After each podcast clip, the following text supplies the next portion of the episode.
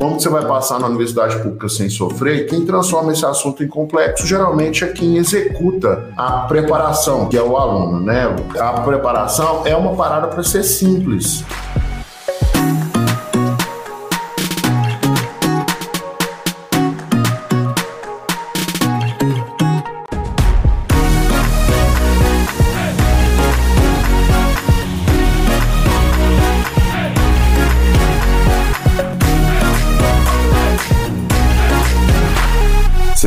Bem-vindos, sejam todas vocês, todos vocês muito bem-vindos, todas vocês muito bem-vindas. A gente está começando a nossa primeira mentoria, primeira? Primeira mentoria da aprovação do ano, né? Praticamente. Que é tanto, né? A gente faz quase toda semana. Mas daqui para frente vamos fazer toda semana, tá? Então, como que está funcionando? Eu estou com duas telas aqui. Tem uma tela que está transmitindo para o YouTube e para o Facebook do quadro da, dos alunos da turma 2021 e tem uma tela que está transmitindo aqui para o Zoom.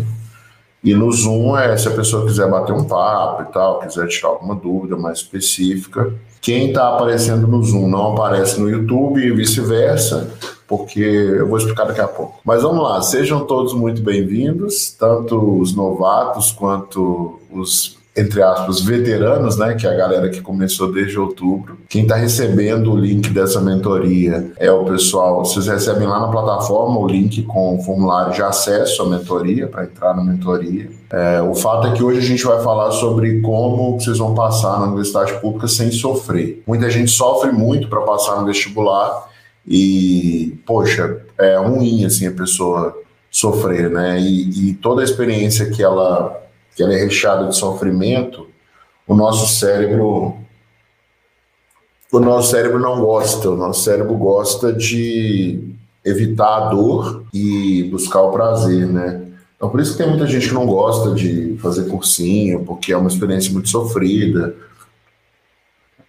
na cabeça da pessoa, né? É lógico que essa questão do sofrimento é muito relativo. Não gosta de estudar, porque ouviu a vida inteira falar que estudar é ruim, né? Ouviu um monte de gente que nunca estudou falar que estudar não serve para nada. Enfim, essas, essas coisas aí, às vezes dentro da nossa família mesmo, e a gente não quer ficar de fora da família, a gente não quer desagradar, então a gente acaba concordando com aquilo, né? Às vezes até com menos consciência. Mas o fato é que estudar, às vezes, é, é encarado por muitas pessoas como algo que faz sofrer, né? E sofrimento sempre é ruim. Bom, como que a gente está? Hoje, hoje, dia 8 de fevereiro, vocês têm praticamente 32 semanas, na verdade, um pouco mais, até o final de setembro, né? Que é quando a gente vai começar as revisões. Então, setembro, outubro começam as revisões. Para quem vai fazer vestibular militar, começa antes. Para quem vai fazer o Enem, pode começar um pouco depois. É, o que, que é a revisão? A revisão é aquele treinamento de questões abertas, é, questões de provas, treinamento de questões de provas. Aí tem tanto questões de múltipla escolha quanto questões abertas. Né? O pessoal dos militares faz os treinamentos de questões abertas um pouco antes, o pessoal que não é militar faz depois, né? depende de quem passa para a segunda etapa. Por que, que eu estou falando isso? Porque para quem é militar, a gente tem mais ou menos umas 30 semanas, para quem não vai prestar militares, a gente tem mais ou menos 32 semanas. Então, assim, se você não desperdiçar energia, olha, essa é a primeira lição, tá? Pega essa informação aí. Se você não desperdiçar energia, você não vai sofrer. A vida, a vida é sempre assim. Se a gente não desperdiça energia, a gente não sofre. Todo desperdício de energia, ele traz sofrimento. Via de regra, eu não conheço nenhum tipo de desperdício de energia que não traz sofrimento. Né? E na verdade a gente sofre porque está desperdiçando energia. E aqui em Belo Horizonte, é, eu moro aqui perto de Belo Horizonte, estava chovendo ontem, né? A gente não sabe o que vai acontecer nos próximos dias, qual é a previsão do tempo, o que vai acontecer. Mas uma coisa eu sei, né? Apesar de vocês terem 30, 32 semanas, a previsão do tempo é que o tempo está passando e ele vai continuar passando. Então essa é a previsão do tempo. O tempo ele não espera, o tempo ele é irrecuperável. Então se você começar a perder tempo, provavelmente você vai dificultar um pouco a sua aprovação. Nessa aula você vai aprender a não desperdiçar energia. Então se você me acompanha até o final, você vai aprender a não desperdiçar energia na sua preparação, independente da forma que você escolher para estudar para o vestibular. Se você tiver quiser estudar pensando em, em, em, estudar no quadro, né, como é o caso dos alunos que estão aqui no Zoom e outros que estão acompanhando na comunidade, estão acompanhando pelo YouTube, você não vai perder tempo. Né? Você vai aprender a estudar sem sofrimento, sem perder tempo. Se for o caso dos alunos que estão acompanhando ao vivo no YouTube e que de repente não estão participando da mentoria, se você acompanhar o que você vai aprender na aula de hoje, você também não vai perder tempo. Como que vai funcionar a mentoria daqui para frente? Isso é bem importante, eu preciso explicar isso para vocês, para não gerar nenhum tipo de confusão, nenhum tipo de desconforto. Então, eu preparei as minhas anotações aqui, tá? A mentoria vai acontecer praticamente toda semana. Ah, Bruno, por que não toda semana? Porque tem semana que, sei lá, posso passar mal, tem semana que a gente vai estar fazendo algum evento que dura a semana inteira, mas de qualquer forma, quando é um evento, quando é um evento que dura a semana inteira, a gente coloca esse evento dentro da mentoria, a gravação dele, né? Como foi o caso das mentorias que a gente fez nas semanas anteriores, nós vamos colocar numa área especial aqui dentro da plataforma dentro da mentoria para os alunos que estão participando da mentoria, tá? Essa mentoria vai acontecer toda semana praticamente no YouTube, no Facebook e no Zoom. É, hoje o pessoal do Zoom ele tá meio tímido, né? Então o pessoal não apareceu muito, tá com a câmera desligada, não tem problema, não tá tudo certo. Se a gente começar a perceber que para o pessoal não é tão interessante aparecer no Zoom assim, Aí a gente vai fazer só no YouTube e no Facebook, porque não faz sentido, né? Fazer no Zoom se a pessoa não aparecer para perguntar. Eventualmente, mesmo que as pessoas não estejam aparecendo, a gente vai ter alguma coisa mais prática na mentoria. Então, a gente, mesmo se chegar à decisão que não vale a pena fazer no Zoom, a gente vai abrir no Zoom, vai fazer no Zoom porque tem alguma coisa mais prática, tá? Normalmente, normalmente, como vai funcionar para você ter acesso? Quem tiver matriculado na mentoria, presta atenção. Porque o que vai acontecer? Essa mentoria vai ficar gravada, né? Tem gente que de repente não está matriculado no quadro e tal. E, ou está matriculado no quadro, mas não está matriculado na mentoria, dependendo da época que entrou. Mas quem tiver matriculado na mentoria vai receber um link com um formulário de acesso à sala do Zoom. Porque é uma sala onde o seu rosto vai aparecer, Eventualmente a gente vai te fazer uma pergunta ou você vai fazer uma pergunta. Tem alunos que não gostam de aparecer, tem alunos que gostam, tem alunos que depende. E aí a gente usa essas mentorias às vezes para treinar a nossa equipe, para fazer alguma divulgação, enfim. Então, sempre para entrar no Zoom, você vai ter um formulário para preencher, e nesse formulário você vai dizer se permite que a sua imagem seja usada ou não né, para fins de treinamento, especialmente. Tá? Então é isso que vai rolar. Mas ninguém é obrigado a aparecer, tá bom? Não tem nenhuma obrigação aqui. Bruno, qual que é a vantagem de eu poder participar da mentoria no Zoom? É que no Zoom a pessoa que está no Zoom vai ter prioridade na hora de perguntar, tá bom? Se a pessoa tiver uma pergunta, quiser fazer uma análise de alguma situação, ela vai ter prioridade, mesmo porque na mentoria, diferente das lives que eu faço, eu consigo entender melhor o problema que a pessoa está passando ou entender melhor a situação que a pessoa está me apresentando. E aí, quando você tem um entendimento melhor sobre a situação, você consegue ajudar melhor, né? Eu, pelo menos, gosto de fazer muita pergunta para entender direitinho. E no Zoom eu tenho essa possibilidade, tá? No formulário de acesso ao Zoom. Você vai dizer se você permite ou não que a sua imagem seja, seja utilizada de alguma forma. Se você permitir, beleza, vai ser top. Mas, Bruno, e se eu não permitir, eu não vou poder fazer pergunta? Não tem nada a ver. Entrou no Zoom, você pode fazer pergunta, independente de você permitir que use sua imagem ou não. A diferença é que, na hora de usar a imagem, a gente vai ver lá no, no formulário se a pessoa permitiu, tá bom? É simples assim. Bruno, mas eu não quero entrar na sala do Zoom, eu ainda não tenho acesso à, à sala do Zoom. Como que eu posso fazer? Você pode assistir às mentorias abertas. Elas vão ser abertas, né? A gravação da mentoria é aberta, essa que que a gente está fazendo aqui no YouTube, no Facebook, tá? É, então você vai poder entrar no canal do quadro no YouTube ou na comunidade dos alunos, né? A mentoria vai ficar salva lá na comunidade, então se o pessoal quiser assistir depois dentro da comunidade, pode assistir, não tem problema.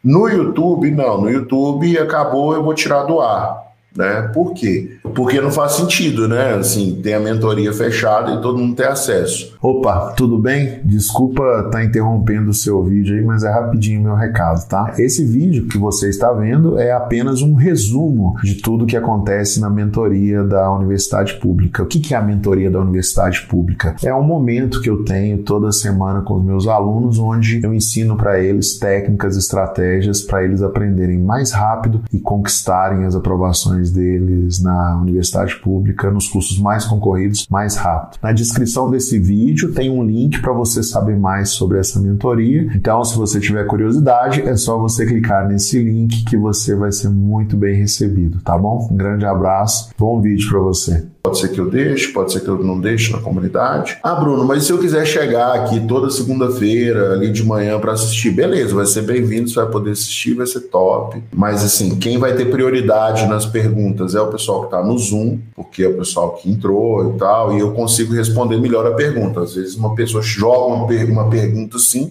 e fica aquela pergunta solta no ar, entendeu? E eu não vou conseguir responder a pergunta desse jeito. Aí fica um negócio chato. Quando tiver uma parte exclusiva né, de perguntas e respostas, como eu falei, alguma coisa mais prática, aí a mentoria vai continuar no Zoom e no YouTube vai acabar. Entendeu? Por exemplo, tem situações que a gente trata aqui que são meio críticas, né? Questões emocionais, questões de, de vida pessoal, e que não faz sentido nem gravar, né? E aí a gente não grava também, quando for esse caso né? Tem coisa que acontece aqui na mentoria que vai ficar aqui dentro, ninguém vai ficar sabendo e ponto final. E essa parte vai acontecer aqui no Zoom, tá? Então no YouTube não vai acontecer nenhum caso, nenhum é uma parada de casos de família, né? Não sei se vocês já viram aquele programa Casos de Família. Não vai ter coisa de casos de família, tá bom? Opa, tudo bem? Desculpa estar tá interrompendo o seu vídeo aí, mas é rapidinho meu recado, tá? Esse vídeo que você está vendo é apenas um resumo de tudo que acontece na mentoria da Universidade Pública. O que é a mentoria da Universidade Pública? É um momento que eu tenho toda semana com os meus alunos, onde eu ensino para eles técnicas, estratégias para eles aprenderem mais rápido e conquistarem as aprovações deles na universidade pública nos cursos mais concorridos mais rápido. Na descrição desse vídeo tem um link para você saber mais sobre essa mentoria. Então, se você tiver curiosidade, é só você clicar nesse link que você vai ser muito bem recebido, tá bom? Um grande abraço, bom vídeo para você. A mentoria ela não é muito demorada, ela dura numa é, média de uma hora, às vezes mais, às vezes menos, depende muito da complexidade do tema. Tá? Hoje o tema não é complexo. Quem transforma esse assunto, né? Como como você vai passar na universidade pública sem sofrer? Quem transforma esse assunto em complexo geralmente é quem executa a preparação, que, que, que é o aluno, né? Bruno, você está falando que a gente às vezes cria um problema onde não tem? É, mas isso é normal do ser humano.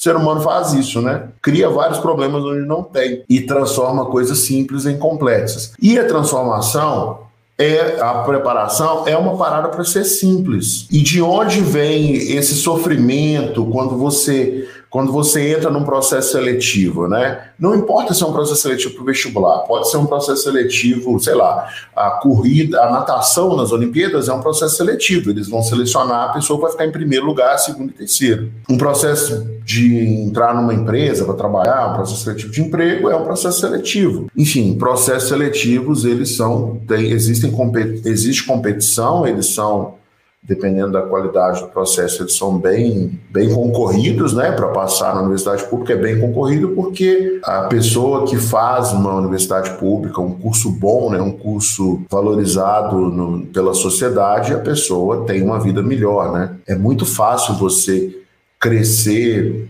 de classe social no Brasil estudando. Mas estudando onde, Bruno? Em qualquer lugar? Não, não é em qualquer lugar. Se você quer sair de uma classe, sei lá, que vai ganhar um salário mínimo, dois salários mínimos, e pular para uma que vai ganhar 10 salários mínimos antes dos 25 anos, você tem que fazer uma universidade pública, você tem que fazer medicina, engenharia e direito, via de regra. Ah, Bruno, por que são uma via de regra? Porque a maioria dos médicos ganha mais de 10 mil por mês, a maioria. Os bons engenheiros, a maioria dos engenheiros são muito bons, ganham mais de 10 mil por mês. Então, advogado, a mesma coisa. Por exemplo, você, se você tiver um problema e precisar de um advogado bom para ir numa audiência, ele vai te cobrar, sei lá, uns mil reais para ir na audiência. Se ele for em 10 audiências no mês, ele já ganhou os 10 mil por mês dele, né? É lógico, tem o custo do escritório, tem um monte de coisa, então por isso que ele não vai só em 10, ele vai em 20, né? Para dar para pagar o aluguel da sala dele, e o cafezinho, e, e, e, a pessoa que vai ficar na recepção. Então é isso, não tem muito mistério, tá? Não vou ficar inventando aqui. Ah, Bruno, mas eu conheço uma pessoa. É, eu conheço uma pessoa que não fez uma universidade pública top dessas e que hoje ganha mais ganha bem, tem uma vida boa. Eu sei que você conhece, todo mundo conhece, mas não é a regra, é, são exceções. A maioria das pessoas que tem uma vida boa, elas fizeram uma universidade pública muito boa, tá? E eu sei que às vezes a pessoa pensa assim, ah, mas nem tudo pode ser medido por dinheiro e tal.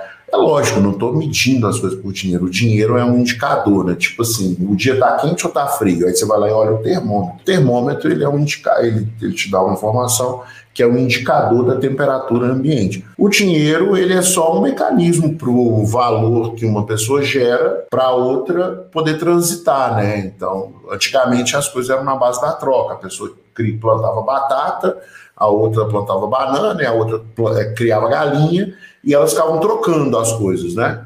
O, aí depois chegou uma época que eles falaram assim, não, pô, tá muito complicado isso aqui, né? Porque eu não posso fazer um estoque de galinha, ter um monte de galinha aqui, porque tem um, um, a galinha tem que circular, né? Tem que vender a galinha.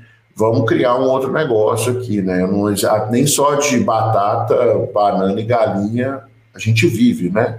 As pessoas querem ter casa, e aí imagina, para você construir uma casa, você tem que ir lá na pessoa que vende tijolo e trocar não sei quantas, vamos supor que seja batata.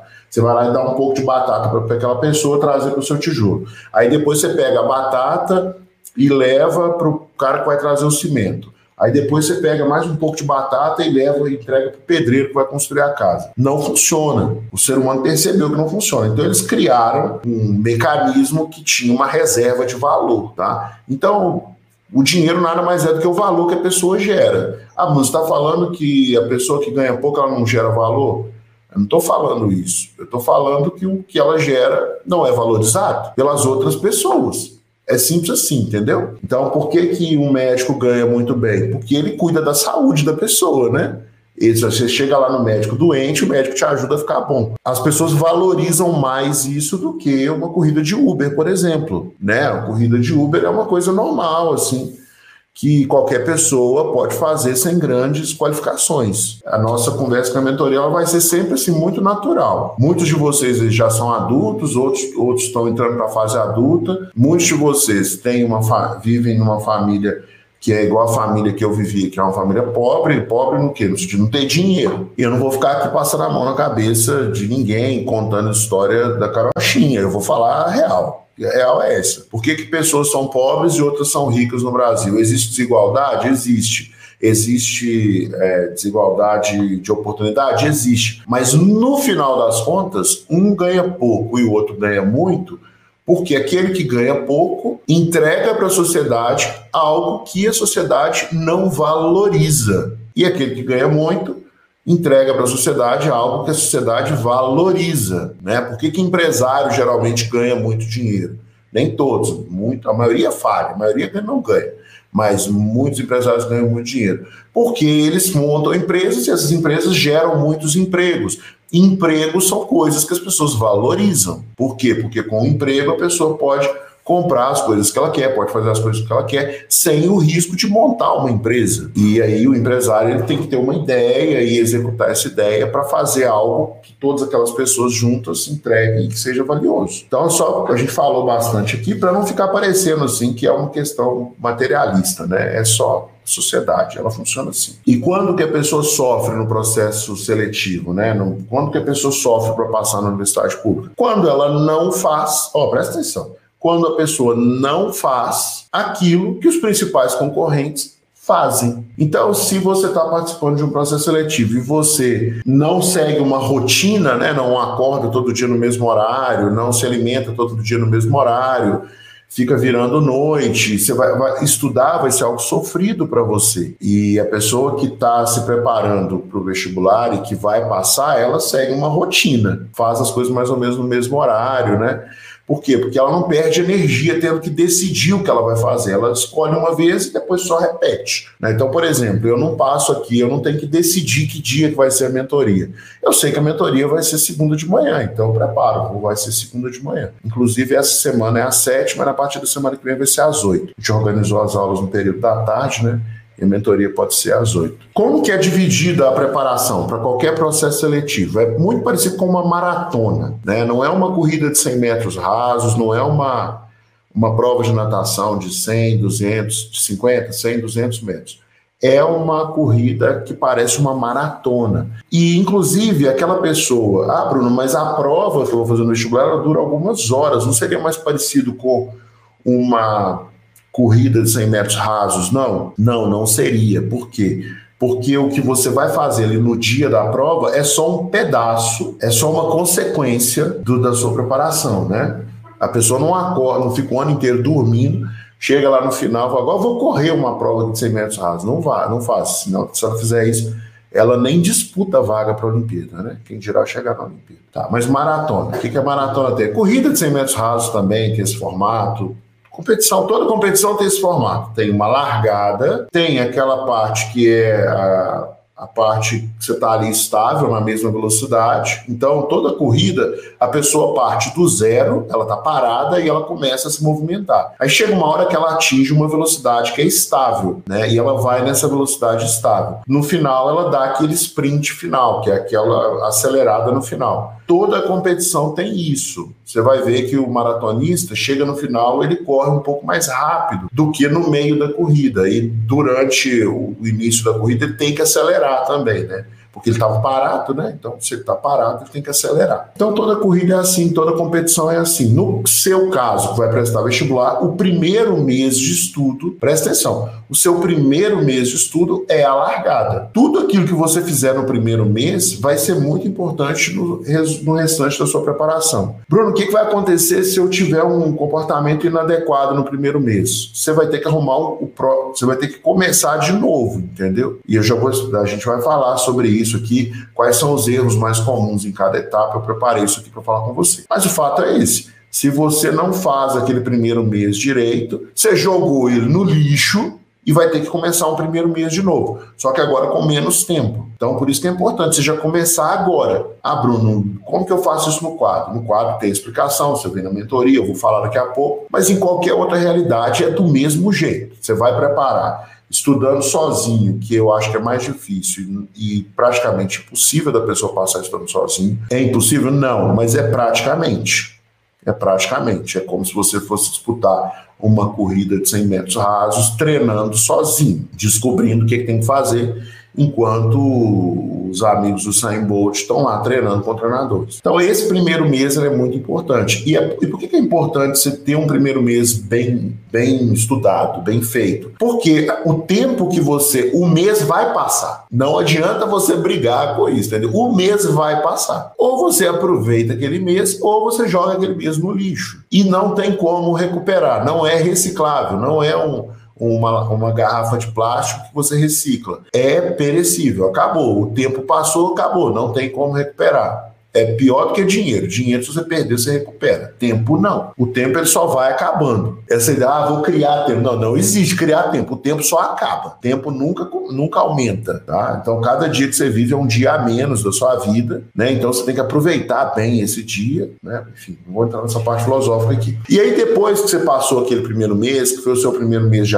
de, de arrancada, de adaptação, aí você vai entrar num ritmo estável de estudo, um ritmo bom de estudo. E aí é do segundo mês até aquele faltando um mês ou dois para o dia da prova. Quando tiver faltando um mês ou dois para o dia da prova, começa a parte da revisão. E eu vou te explicar como que faz revisão. Já vou adiantar, não é ler matéria. Não é ler matéria, não é assistir aula de matéria. Não é, não, isso não serve para nada. A não ser, ah, Bruno, mas eu tenho que ler a matéria porque eu não lembro. Não, você não lembra porque você não estudou direito. Porque se você tiver estudado direito, você vai lembrar na hora que você estiver fazendo a lista de exercícios, tá? E eu vou te explicar isso aqui e dentro da mentoria você vai entender também. Bruno, mas isso que você está falando é muito básico, é coisa que a gente já falou várias vezes. Eu sei. Por que, que eu estou falando aqui de novo?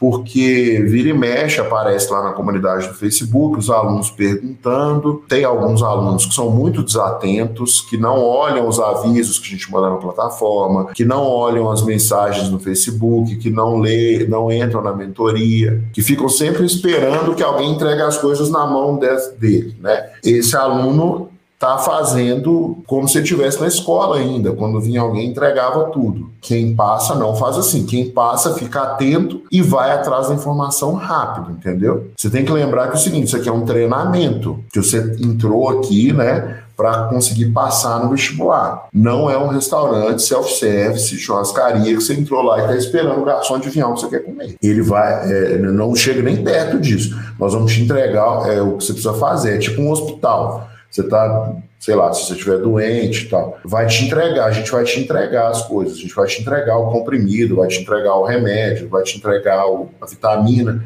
mas você vai ter que colocar ela na boca. E não é uma questão assim que você está doente na UTI, que você não consegue fazer nada. Você vai sair, né, e vai ter uma receita para você seguir, vai ter os remédios para você tomar. Não é remédio, gente, isso aqui é uma analogia, tá? Vai ter as coisas para você fazer, mas você tem que fazer tá? Ninguém vai fazer por você, não.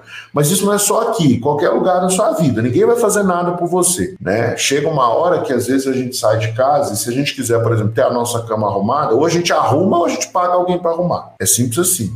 Ninguém vai arrumar a sua cama. Ou você vai arrumar ou vai ter que pagar alguém para arrumar. Bruno, quais são os erros mais comuns que podem acontecer em cada uma dessas etapas, porque eu falei de três etapas. Tem a etapa da largada, tem a etapa da corrida mesmo, né? E tem a etapa do sprint final. Quais são os erros mais comuns para acontecer? Vamos lá. Isso vale para qualquer preparação, para qualquer processo seletivo da face da Terra, para entrar em qualquer lugar, para participar de qualquer ranking. Tudo que eu vou falar aqui, em termos conceituais, vale para qualquer processo seletivo. Não tem nenhuma exceção. Então vamos lá, por exemplo.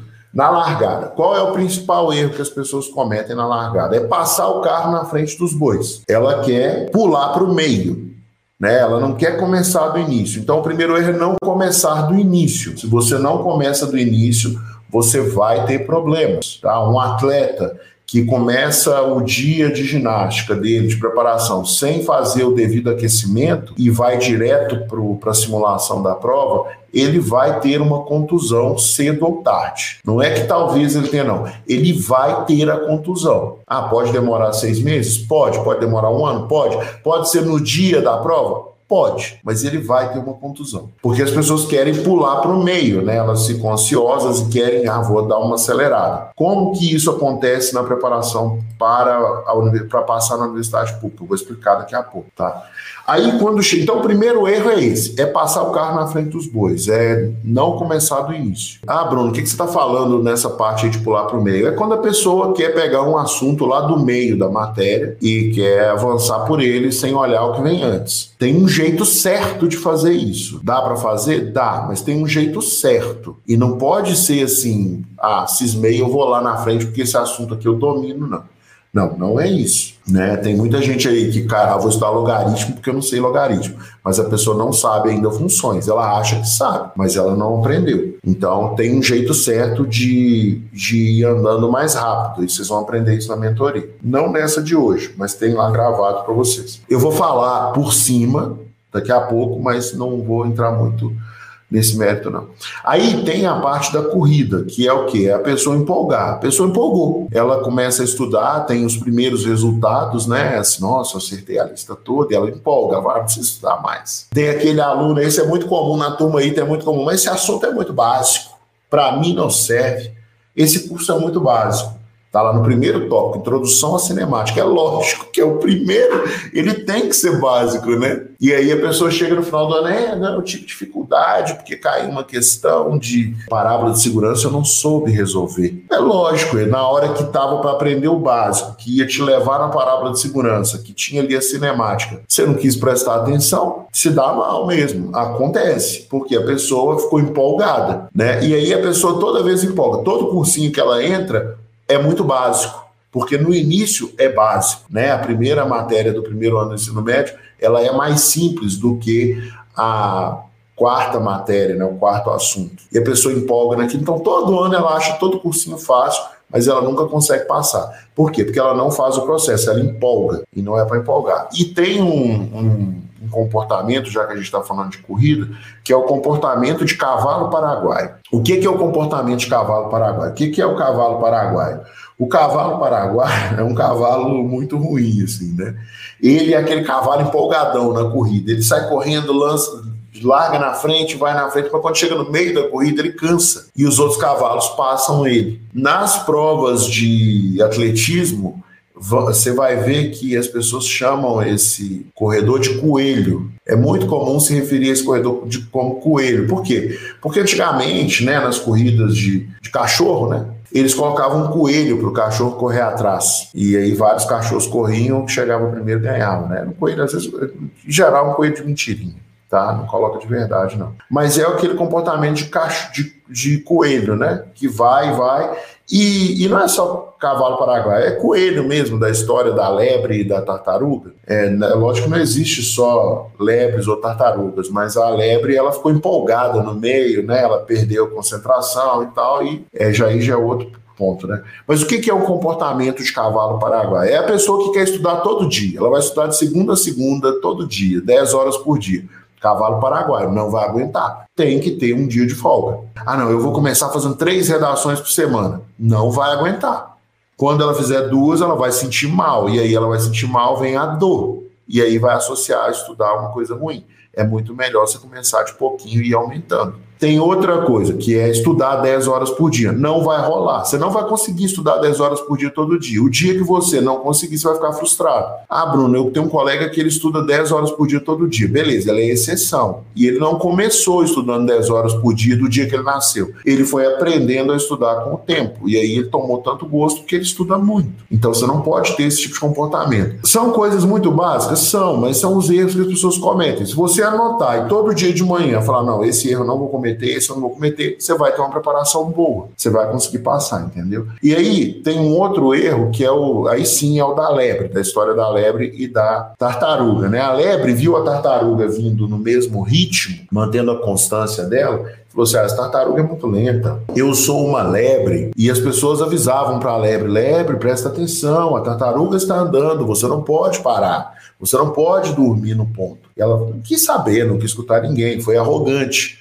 Por quê? Porque a confiança dela era tanta que o excesso de confiança virou arrogância. E aí não adianta, a pessoa se dá mal, entendeu? Então, assim, vocês entraram aqui no curso entraram aqui na turma e tem três partes. Tem o método que você tem que seguir, tem a parte prática, que é executar o método, e tem a parte da mentoria, que é ouvir as coisas que eu falo, ouvir as coisas que os monitores falam, que a equipe pedagógica fala. Se você pecar em qualquer um desses três aqui, você estará em desvantagem em relação às pessoas que não pecam em nenhum dos três. Por quê? Porque eu já passei no ITA.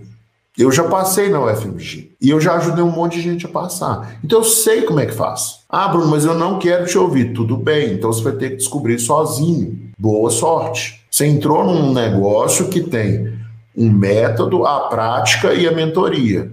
E igual qualquer preparação para qualquer desafio.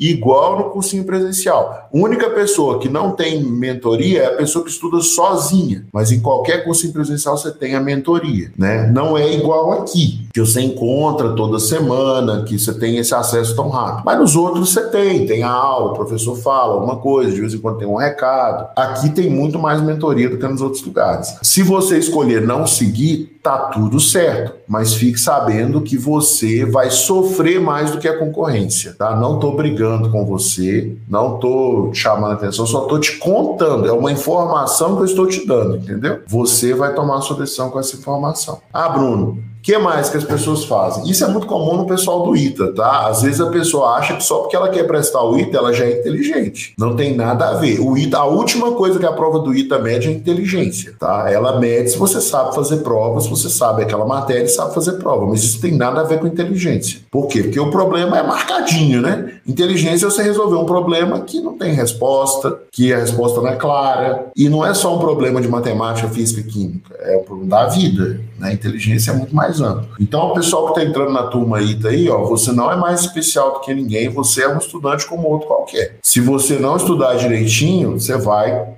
ter que fazer mais um ano de cursinho ou talvez nem ter tempo. Tem gente que fica 5, 6 anos tentando passar no ITA. Por quê? Porque nunca estuda direito. Nunca estuda direito. A maioria dos casos é assim, eventualmente tem alguém que é uma questão mais emocional, mas é muito raro. A maioria porque não estuda direito. E as questões emocionais, elas vêm até em decorrência de não estudar direito. A pessoa escuta o ano inteiro que ela tem que fazer uma coisa, aí ela não faz. Quando ela chega lá na hora da prova, ela fala assim, putz, bem que fulano me falou. Então, assim, o que, que o pessoal do ITA faz, que é muito comum? Às vezes o pessoal da medicina faz também, tá? Mas é mais comum no ITA. É criar complexidade onde não tem. Querer estudar assunto de curso superior, né? É querer inventar moda. E depois tem o sprint final que é a reta final da preparação. Os erros que as pessoas cometem nesse sprint final é fazer ele curto demais, é deixar para acelerar no finalzinho. Então, a pessoa começa a fazer provas antigas, faltando uma semana, duas para a prova. Vai ficar em desvantagem em relação à pessoa que está fazendo prova antiga há um mês, dois meses. Então, se você deixar para fazer provas antigas, faltando uma semana, duas semanas para a prova, você estará pior preparado, pior preparada do que a pessoa que começou faltando um mês ou dois para a prova. Por quê? Porque essa outra pessoa teve mais tempo de interagir com a prova, então ela conhece melhor a prova. Né? No jogo de futebol é muito comum o que acontece quando o time vai jogar na casa do adversário, na Copa Libertadores, por exemplo, que viaja para outro país, os times chegam alguns dias antes para ter uma preparação ali com o clima, para se adaptar ao fuso horário, e eles vão no estádio onde vai acontecer o jogo fazer o que eles chamam de reconhecimento do gramado, porque eles já entendem, eles já perceberam que o time que joga naquele gramado com mais frequência sabe os atalhos do campo, né? Como dizem na gíria do futebol, na prática, sabe onde tem buraco, sabe onde tem morrinho, né? Da mesma coisa na prova. Se você deixa para estudar, fazer prova antiga na véspera, você vai ter aquela pessoa, né? Vários, a maioria dos que passam, que fez um mês, dois meses de provas antigas e vai passar porque conhece melhor o gramado. E um outro erro muito comum é desfocar de provas antigas. Então a pessoa chega no final, ela quer estudar a matéria toda de novo. Não é para fazer isso.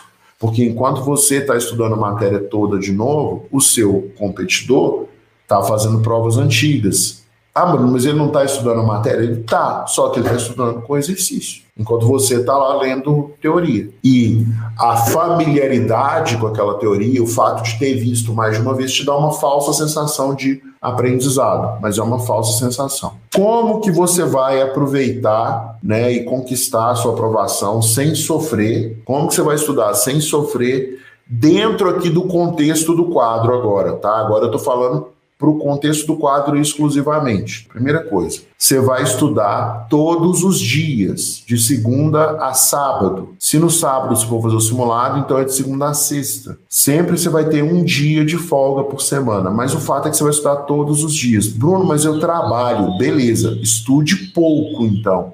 Duas horas, mas todos os dias. O tempo mínimo que eu sugiro, e eu falo para os alunos, são quatro horas. Mas tem que ser todo dia, para você não virar um cavalo paraguaio, ou não virar aquele atleta que treina só na véspera do jogo. Funcionou na escola porque a quantidade de matéria é pouquinha, mas na, no vestibular não funciona, é matéria demais. E o que é estudar todos os dias? Eu tenho que ler a matéria todos os dias? Não, é fazer exercícios todos os dias. Todos os dias você tem que fazer alguns exercícios das matérias que você estudar. Bruno, você estava falando que eu não posso pegar um dia para ler a matéria e o outro dia para fazer exercício? Poder você pode, mas não vai servir de nada. Por quê? Porque aí eu explico lá, tem uma mentoria que eu falo sobre o funcionamento do cérebro e tal, tá aí dentro da mentoria de vocês. Tem que ir lá e olhar, tem que ir lá na mentoria e olhar. Você não precisa assistir a mentoria toda, mas você entra lá na mentoria e olha. Porque aqui é, é uma explicação de uma hora, né? Você pode ver em velocidade 2 e tal, mas mesmo assim é muito tempo. Porque se você fizer isso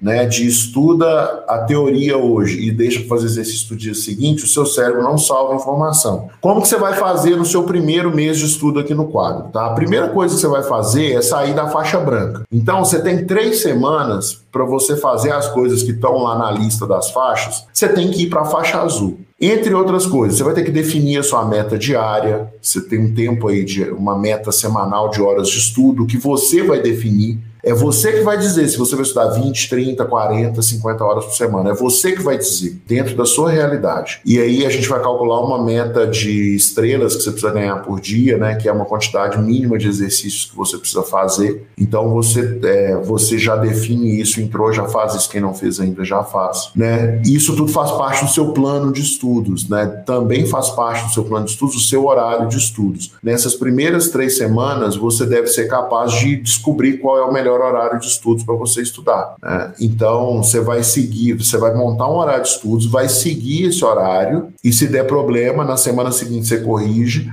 mas corrige no máximo umas duas vezes e depois você vai seguir com ele praticamente todo ano. De vez em quando você vai fazer um ajuste, porque você adiantou numa matéria ou, ou precisa compensar em outra, ou porque você, sei lá, teve alguma questão de saúde. Você vai ter que fazer esses ajustes, mas é natural.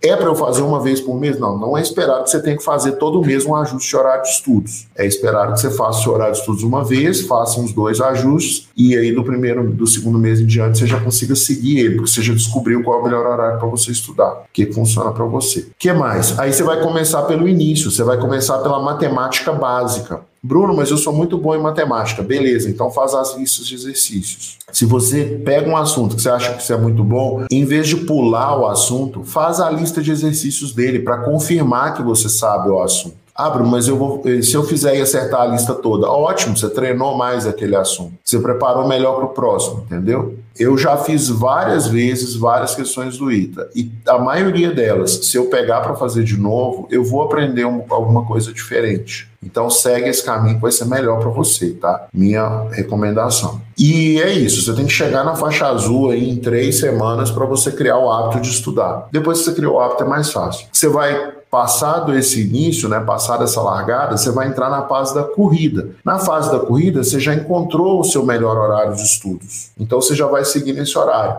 Na fase da corrida, você está cumprindo as suas metas diárias e as suas metas semanais. Se você cumprir a meta semanal quatro semanas seguidas, você vai ganhar um, um comprovante, né?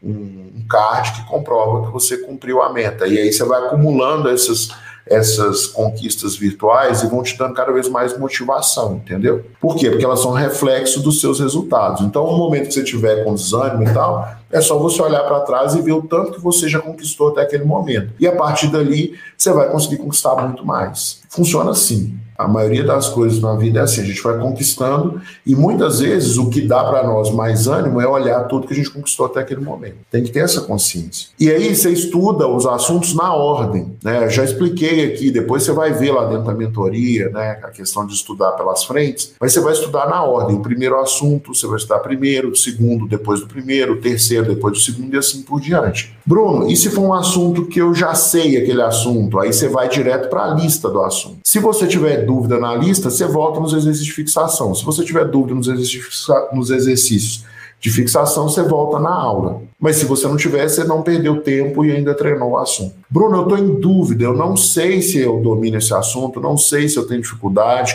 Aí você começa pelos exercícios de fixação. Se você tiver dúvida nos exercícios de fixação, aí você assiste a aula. Se você acertar todos, você pode avançar. E sempre com essa opção de, de buscar aula de vez em quando. E se for um assunto totalmente novo, que você nunca viu, aí você vai para a aula, depois exercício de fixação, depois você vai fazer a lista, tá? Comece fazendo uma ou duas redações por semana, pelo menos uma. Uma redação por semana. Já pega hoje já faz sua redação. Terminou a mentoria aqui, você já vai lá e faz sua redação, entendeu? Vai ter os simulados. Os simulados vão começar a aparecer na plataforma daqui uns dias. Vai lá e, e faz o simulado na data que ele foi marcado. Já programa na sua agenda, tá? Porque senão depois você tem que arrumar um horário para fazer o simulado.